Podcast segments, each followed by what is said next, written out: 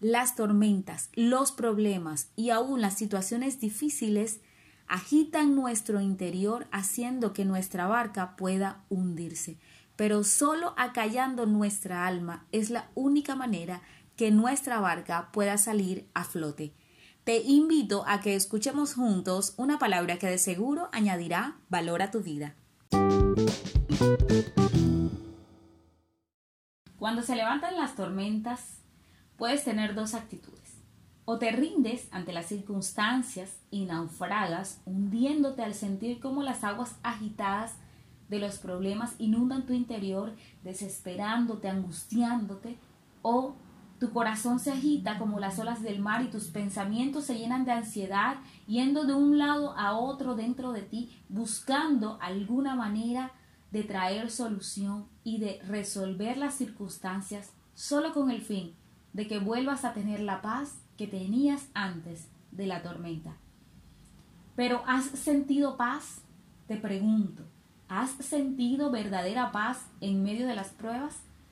El rey David en el Salmo 62 dijo, en Dios solamente está acallada mi alma. De Él viene mi salvación. Él es solamente mi roca y mi salvación. Es mi refugio, no resbalaré mucho. La clave para acallar la turbulencia interna y los gritos desesperados de tu interior y de tus sentimientos que te desestabilizan una vez más y no te hacen confiar, ¿sabes dónde está? está en refugiarse en Dios. Si tu interior está escuchando los gritos de la desesperación, te digo claramente es imposible que puedas tener esperanza y fe. Solo un alma en reposo puede lograr escuchar la voz del Señor. Alma mía, en Dios solamente reposa porque de Él es mi esperanza.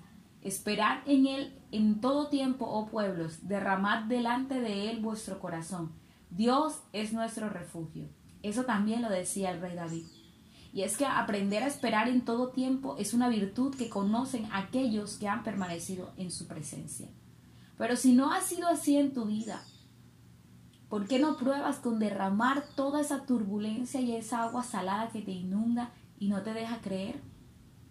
Acallar el alma no, no es hacer silencio en su presencia, es que tu alma y tu ser estén en paz y que los gritos, las quejas y el dolor por no encontrar la solución o aún el llanto desesperado de no creer que recibirás la bondad del Señor cese. ¿Por qué no pruebas con sacar toda esa agua salada de tu interior delante del Señor? ¿No creerías que tu barca saldría a flote? Acallar no es callar la voz, todo lo contrario, porque la agitación y perturbación de nuestros pensamientos son los que callan nuestra voz y no nos hacen que declaremos lo que el Señor hará en tu vida. El rey David en el Salmo 116 también dice, creí, por tanto hablé, estando afligido en gran manera. No son las circunstancias, todos pasamos por ellas. No es la tormenta, todos alguna vez la hemos vivido. Es como la afrontas. Tormentas siempre van a ver y cambiarán. Nosotros cambiaremos, pero el Señor seguirá siendo el mismo. ¿Cómo la afrontas? ¿Solo o con el Señor? Es posible estar tranquilo en la tormenta, ¿sabías? Aún en la más feroz, creyendo que el Señor no solo te guardará, sino que también ha preparado una gran bonanza después de ella. Y que puedas decir Alma mía, vuelve a tu reposo, porque Jehová te ha hecho bien. Dios nos bendiga.